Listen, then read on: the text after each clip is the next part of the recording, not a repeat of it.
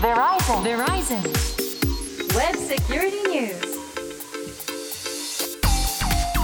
ブセキュリティニュース。通信技術企業世界最大手の一つ。ベライゾンがグローバルな視点からインターネットセキュリティウェブセキュリティの今を伝えるプログラムです。お話を伺うのはこの方。ベライゾンジャパンの森マークです。よろしくお願いします。はいベライゾンジャパン Solutions Executive Security の森マークさんです。そして進行は私ちぐさです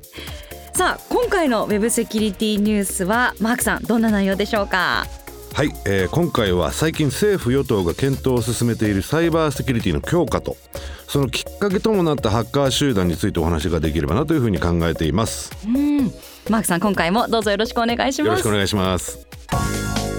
Verizon. Verizon. Web Security News.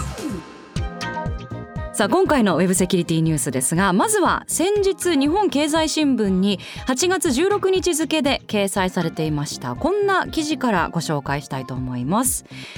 政府与党は重要インフラへのサイバー攻撃を防ぐための事前審査制度の対象業種に公安と医療を加える検討を始める。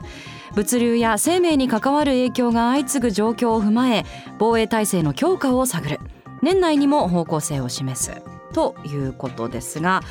サイバー攻撃を防ぐための事前審査制度の対象業種に公安と医療を加えるということですがマークさんこの事前審査制度っていうのは改めてどういったものなんでしょうか？今回の事前審査制度というのは何が稼働していてどういう弱点があるかということを事前に理解しておく。特に金融業港湾物流などのやはりライフラインのところで実際に運用している機器実際に運用しているデバイスサーバーその他がどのような脆弱性を持っているかまたどういうふうに攻撃ができるかあとは人っていうところも多分事前の審査に関わってくるのかなと。でやはりこのあの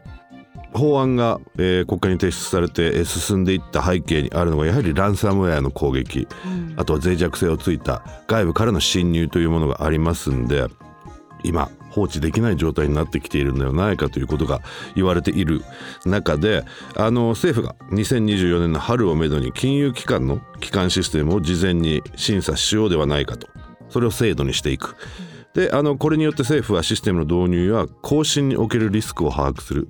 でこれをどのように公開していってどのように、えー直していかせる義務を背負わせるかというのが重要になってくるのかなと思うんですけど、まあ、もちろんそういったところもあの法案には、えー盛り込まれているのかなという期待もありますので、あのこれからどういうふうに、えー動いていくかは、えー政府とあとやはり、えー金融庁などの審査対象となるエンドユーザー金融機関メガバンクまたさらにそれが公安にえー広がったり物流に広がっていくとまた違ったあの審査の基準が出てくると思うんでそれをきちっと精査した上で作り上げていく必要があるものであるなというふうに考えています。なるほど、今回その対象業種に公安とあと医療分野も加えようと、まあ、検討に入るということですよね。そうですねで最初はやはりあの医療系だとか物流系は、まあ、通りがかり的犯罪の部分があったと思うんですよ。あの無差別に、えーランスメアを投げて引っかかってしまったでそこに一つ大きく挙げられるのが2021年、えー10月に半田病院というところが攻撃されランサムウェアに、えー攻撃されたという事例がありましてここね実は半田病院意外とあのバックグラウンドとしてとてもあのサイバー攻撃に対しての、えーリスポンスがとても良かったんですよ。攻撃されました。ネットワークを遮断しました。今こういう状況ですということをとてもタイムリーに皆さんに知らせていた。でそれを使って半田病院でもこれからそういったことが起きないようにどういうふうにしていくかということもやってますしあのまたさらにはやはりそれで患者さんもある程度はあの安心して診療が受けられる。データが盗まれていないただ暗号化されたもしくはデータが盗まれたものは違うものがあであった。なのでそういった意味では半田病院ってすごくランサムウェアに引っかかってしまったんですがその事後のあの扱いがとてもいいという例で実は世界中のメディアに取り上げられたりするというのがありますし、うんあの攻撃されるっていうのはもちろん不幸なことですけれども、まあ、一つのモデルケースというか他の病院もあの参考にできるようなケースになったということですよね。他の病院だけじゃなくてどこでもそのリスポンスに対しての取り組みですね、はどの企業どの団体でも使っていけるようなうん、あの半田病院の事例はこのウェブセキュリティニュースでも取り上げましたから、記憶にも新しいですし最近では7月に名古屋港でサイバー攻撃を受けてコンテナ搬入が止まってしまったとかそういったニュースもありましたよね。ありましたね。で名古屋港も管理事務所ってそんなに大きくない事務所のような風にあの報道されてる時には見えたんですけどその中でやはり重要なデータが、えー保管されている PC が、えーランサムウェイにやられてしまった。それによってあの名古屋港の全てのオペレーションが止まってしまったという事例がありましたしこれも実は世界中のニュースになったと。であのー物流の、まあ、要になる港なんでそこが止まってしまうと何どういう影響が起きるか。まず第一に上がってくるのがあの周りにある自動車の工場ですよね。一番大きいところでトヨタ。トヨタの生産が止まってしまう可能性がある。そうするとトヨタだけではなくてその周りにいる会社の、えーへの影響も出てくる下請け孫請けその先にいる人たちで結局物流が止まった時に例えば下請けがパーツができないトヨタに納入できないトヨタがラインが止まってしまうというような影響が出てしまうんでやはりとても重要なところになってくるあとは消費者に対しても悪影響出てくるじゃないですか。物が来ないから買えなくなってしまう買えなくなる分あの数が減る分値段も上がっていくということでそういったところでやはり重要インフラとして守っていく必要があるというあの判断ではないかなというふうに思いますね。うこういった事件の背景にやっぱハッカー集団っていうのがいるわけですよね。はい、であの今まさにお話しさせていただいている中で一番出てくるのがロックビットっていう集団です。で今実は、えックビットもすでに3.0という、えーバージョンに上がってきてましてあのロックビットっていうのは今までさまざまなランサムウェイの集団がいたんですけどいくつか特徴的に違う動きをしているというものがあって、あのコンティだとかロックビットと一時争っていたあのハッカー集団もいたんですけどそこもランサムウェイ as a service というようなモデルを作り上げてたんですね。でランサムウェイ as a service というのは要はランサムウェアを、えー仕掛けるまたさらには、えーデータを保管しておく、えー身代金を要求する全てのシステムを一つのクラウドのサービスとして提供しますから使ってください。で引っかかったらその分パーセンテージをよこしてくれれば契約は成立しますというようなサービスなんですけどロックビットで一番すごいのが今までのあのハッカー集団との一番大きな違いというのがロックビットはまず先にランサムウェアを仕掛けた悪い人たちがお金を受け取ってからその中からパーセンテージをロックビットに支払うというシステムを取ったんですよ。今まではコンティだとかその他のあのランサムウェアグループはコンティがえー身代金を一度、えー受け取ったそこからパーセンテージをエンドユーザーに渡すというようなあのモデルを使ってたんでどちらかというとロックビットの方が利用者を信用しているバックしてくれるっていう信用している。すごくそれが大きな違いだったのかなと思いますね。ロックビットもえーっとね今、えー現在今年の初めの、えー時点でアメリカの FBI とか CISA が、えー調べた結果約9100万ドルの身代金を入手したのではないかというふうに言われているんで。実際に報告されているものがそれであればもしかしたらもっと多いかもしれないっていうのが現状かなと思いますんで。そういった意味ではビジネスとして成り立っていく3年4年の活動の中で約9100万ドルのえー利益を得られたというところがありますんでやっぱビジネスとして成り立ってきてるっていうのが一番大きいやり続ける理由なのかなというふうに思いますよね。そうなると本当政府だけに頼っているんじゃダメで各企業各個人が本当それぞれのセキュリティ意識を高めるほかないのかなと思いますよね。あの企業の方は特にこうサイバー攻撃への対策の担当者の方ってきっと今ほとんどの企業にいると思うんですけど、まあ、かなりの責任を負うポジションになってきますよね。膨大な専門知識いつもこうアップデートしないといけないからずっとお勉強しなきゃいけないし追われるわけですよね。今度は新しいニュースがこういうのがあったからじゃあ我が社はどうしようみたいなマークさんってそれをずっとやってこられたわけでどうやって精神を保ってるんですか？いや精神を保っているというよりはやっぱり仲間ですよね。あの私も2002年から、えーっと本格的にセキュリティのきちっとした会社に入社してそこからやり始めたんですけどやっぱり周りの人間の面白さっていうのがあったんですよ。うんであの実はハッカーってブラックハッカーホワイトハットブラックハットっていうふうに言われるぐらい悪いやつだといいやつがいると。で考えてることは実は同じなんですよ。ホワイトハットはどうやって入られるかを検証してそれを理解した上でどうやって守るかでもブラックハットはもうどうやって入るかだけ考えてるんですけどだからホワイトハットの方がもう一歩先を行かなきゃいけないっていう部分があって例えばセキュリティマインドを持つためにじゃあ何をするかっていうことがあって一つは脆弱性を探す、えー診断ツールを、えー販売してた会社だったんですけどエンジニアと一緒に仕事が終わった後にゲームをやったりしてたんですけどその中の一つにあのピッキングをしようぜ。って鍵の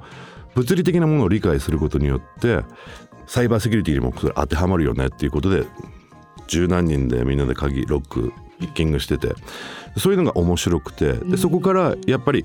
じゃあ守るにはどうすればいいのかっていう話になった時に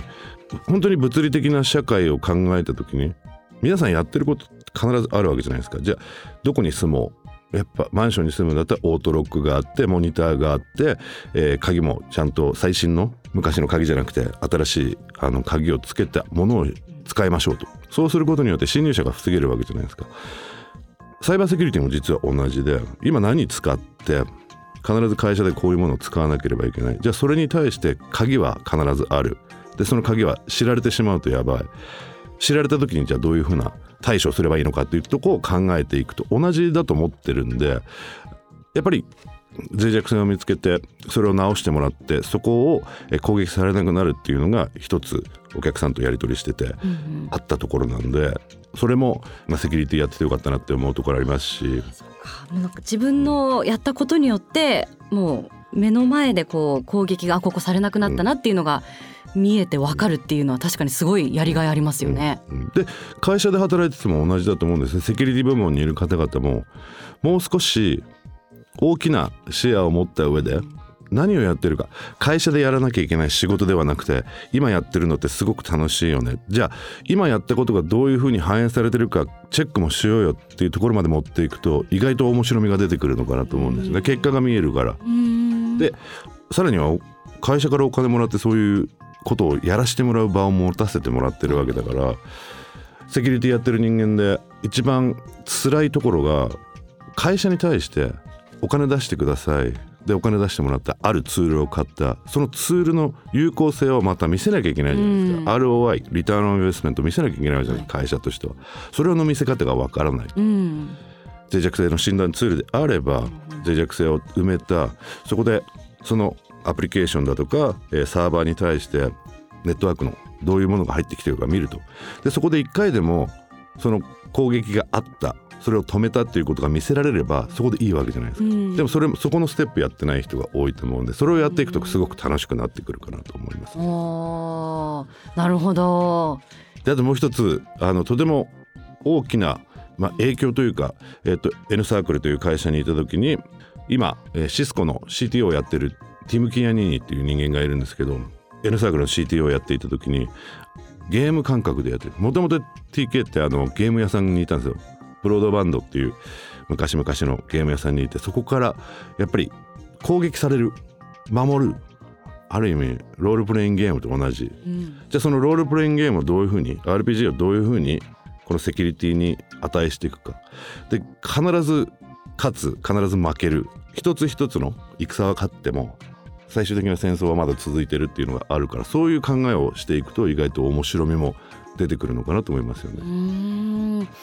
あそうか。なんかもうセキュリティ対策のねサイバー攻撃担当者の方ってもう日々追われて追われて本当大変なことしかないんじゃないかなってうん。ちょっと思ってしまうんですけどやっぱりそこには成果が可視化されてたりとかしっかりしたやりがいとか楽しさっていうのがあるんですね。そうん。あとやっぱり日本で重要になってきてるのがセキュリティをやっている人たちが集まるあの機会が増えてきてると思うんですよ。コンベンションみたいな。コンベンションだけじゃなくてあのいろいろなお客様のところに行くと例えばあの業種によってその業種の人たちのセキュリティの担当者があの会社外であってでいろいろ情報交換したりん今こういうことやってんねああいうこと大変だよねとかいうところが増えてきてるみたいなんで、うんそういうところはすごくいいなと思いますし日本も欧米に似通ってきてるのでセキュリティの担当者が一社から次の会社に行くで次の会社に行くとかいうのもあるんでただねアメリカ並みになってくるとあの気をつけなければいけないのがまあいいこともあるんですけど CISO Chief Information Security Officer はい。あの実はすごく使い捨てな人材になってきちゃってるんですよ。でもね平均年収がね半端ないんですよね。5億とか6億もらえるんですよ、ただいや私この番組も長くやってますけどあのトップ3の自分の中に残ってる記憶としてその Chief Information Officer の年収高いっていう情報はしっかりインプットされてます。でもすぐクビになっちゃうから。ねでも責任がねすごく重い反面ですよねやっぱり。うん。だから寿命は短いけど意外と稼ぎがいい日本はあの寿命は長いけどそこまで稼ぎがついてきてないような気がするんで、まあ、それのバランスがどんどんどんどん来るのかなと。やはりセキュリティ人材少ないって言われている中でもうすでに2020年で、えー、と19万人えーセキュリティを、えーメインとした仕事をする人たちあの足りてないって。19万人足りてないってことなんで。これからどんどんどんどんセキュリティの仕事の需要も上がっていくはずだし、まあ、今実際にはセキュリティの需要はすごい上がってるんでサイバーセキュリティというところの職種としてはこれからどんどん大きくなっていくまたまたとてつもない売り上げにもつながっていくんではないかって、にこれからどんどんどんどん年間 10%20% 成長していくあの産業だと考えるととてもいいところにいるなというふうに思います。でうん勉強はやはりさっきもお話しした団体と会った時に情報を入手する意外とそれって簡単じゃないですか。であと一緒に働いてる人たちとよく会話をする。であとはもう先輩後輩問わずもう一緒にいろいろできるような環境が一番いいなというふうに思いますね。うんまあ間違いなく企業のサイバーセキュリティ担当者っていうのはもう企業の要となるポジションにね今後ますますなってくると思うのでまあキャリア考えている方もぜひ検討していただきたいですよね。Verizon Web Security News さあ今回のウェブセキュリティニュースいかがでしたでしょうか？ウェブセキュリティについてもっと詳しく知りたいという方はベライゾンジャパンのオフィシャルホームページご覧になってみてください。さあマークさん、えー月に一度出演されているインター FM デイブフロムショー最近も絶好調ですね。楽しくやらせていただいてます。ねえたくさんの方に生でね聞いていただいて反響もすごいんじゃないですか？そうですね、うん。あのツイッターとか見てると意外といいコメントも、うん。あのたくさん出してくれてるし、ね、あの前回お話ししてちょっとあの日本の国会に対してのちょっと文句を言ってたんですけど それに対して皆さんあの森さんがぜひやってくださいみたいなことも言ってくれるようになってるんで、うんうん。とても楽しくやらせてもらってます。はい。またこの番組とはねちょっと一味違った雰囲気でねお楽しみいただけると思うのでぜひ聞いていただきたいと思います。次回のご出演は9月22日の金曜日。いつも夕方16時30分くらいからですよね。はい、ぜひチェックしてみてくださいということでウェブセキュリティニュースここまでお届けしたのは？ベライゾンジャパンの森マークと？ちぐさでした